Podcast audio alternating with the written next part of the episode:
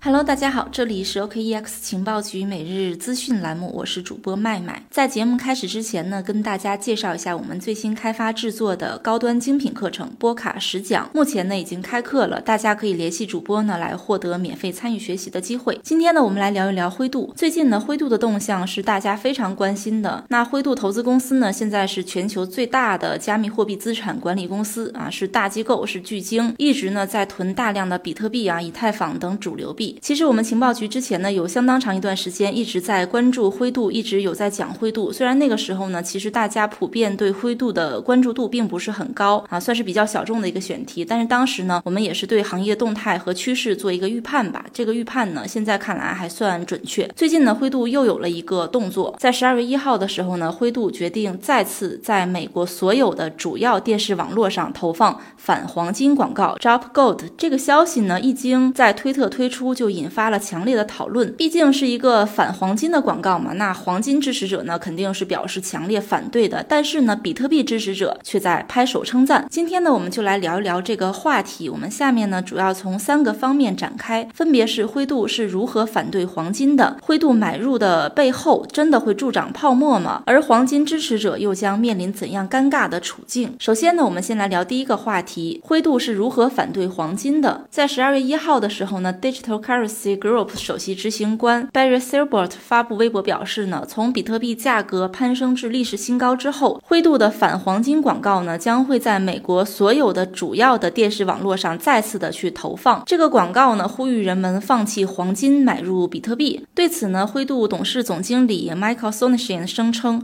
这则广告呢意在鼓励投资者将自己的黄金储备配置成比特币。那这个运动呢受到了比特币支持者的力挺，例如呢，加密货币。币支持者 Jim Tillman 已经把百分之五十的黄金换成了比特币啊，这个执行力也是非常高了。但与此同时呢，也招致了黄金支持者的反对。比如说 Euro Pacific Capital 的首席执行官呢，他也是一个比特币反对人士啊。Peter Schiff 他表示呢，这则广告呢和第一次投放的时候是一样荒谬的。比特币呢不是数字黄金，也绝不可能是黄金的可行替代品。不久之后呢，GBTC 的交易价格将会相对于真实价值呢大打折扣。灰度将不得不逐渐清算其贬值的比特币，以支付其百分之二的年费。但是呢，Peter Schiff 他的这个观点啊，一经发出就遭到了抨击。另一位自称为“加密火星人”的投资者评论道呢，说 Peter Schiff 可能会认为汽车不可能取代马车，互联网不可能取代传真机，奈飞不可能取代 Blockbuster Video。但是黄金支持者呢，也不可能就此罢休。Peter Schiff 认为呢，灰度鼓励人们放弃黄金买比特币呢，这样的行为正。正在助长金融泡沫。对于他的观点呢，我们下面进入到我们今天要聊的第二个话题，也就是灰度这样买买买的行为到底会不会助长泡沫？灰度的反黄金广告呢，它真的在助长泡沫吗？那刚刚 Euro Pacific Capital 的首席执行官以及比特币的反对人士 Peter Schiff 发推文表示呢，说呃灰度信托它是如何去助长比特币泡沫的？他认为首先呢，灰度在 CNBC 上花了很多钱，不停的向投资者去投放比特币广。广告，然后呢，这个公司呢用出售 GBTC 获得现金，在市场上呢购买更多的比特币，给比特币价格带来额外的上行压力。最后呢，灰度将其溢价出售的所获得的部分利润去用于 CNBC 的更多的广告提供资金。但真实情况呢是，灰度接受比特币信托的方式其实有两种，第一种呢是直接接受比特币，然后呢发行对应的 GBTC；第二种呢是委托第三方机构在市场上收购 BTC。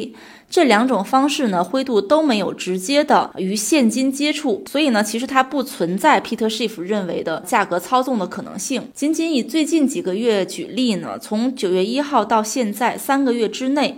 灰度就增持了十万的比特币，托管账户资产总额呢，也从九月三号的六十三亿美元飙涨至十二月一号的一百二十一亿美元，涨幅百分之九十二。要知道啊，从九月一号至十二月一号，比特币总计产出比特币数量呢是在八点一万，而仅仅灰度一家呢就买入了超过十万比特币，买入了比特币的所有增发量。而且呢，由于灰度资产持有的特点，它托管比特币呢并不能直接的去进入二级市。场去流通。这样的情况下呢，所谓助长泡沫的观点也是值得推敲的。更何况呢，当下比特币市值维持在三千五百亿美元，远不及黄金的十二万亿美元。谈泡沫呢，恐怕还是为时过早的。毕竟它的市值呢，相较于黄金来讲呢，还是很小的。事实上呢，在守护黄金这条路上，Peter Schiff 这样的黄金支持者也在面临着非常尴尬的处境。那下面呢，我们就来聊一下黄金支持者现在面临怎样的一个尴尬的处境。在八月十七号的时候呢，针对巴菲特投资 Barrick 黄金公司一事呢，黄金支持者 Peter Schiff 发推文表示说，巴菲特投资 Barrick 呢是针对比特币的进一步谴责。那我们知道呢，巴菲特之前呢就有过对比特币的一些谴责的言论。巴菲特呢显然是一直以来啊都持有一个观点，就是他并不认为比特币会对黄金的避险资产主导地位呢构成威胁，黄金会持续的发展，而比特币只能昙花一现啊，这是巴菲特的一个认知。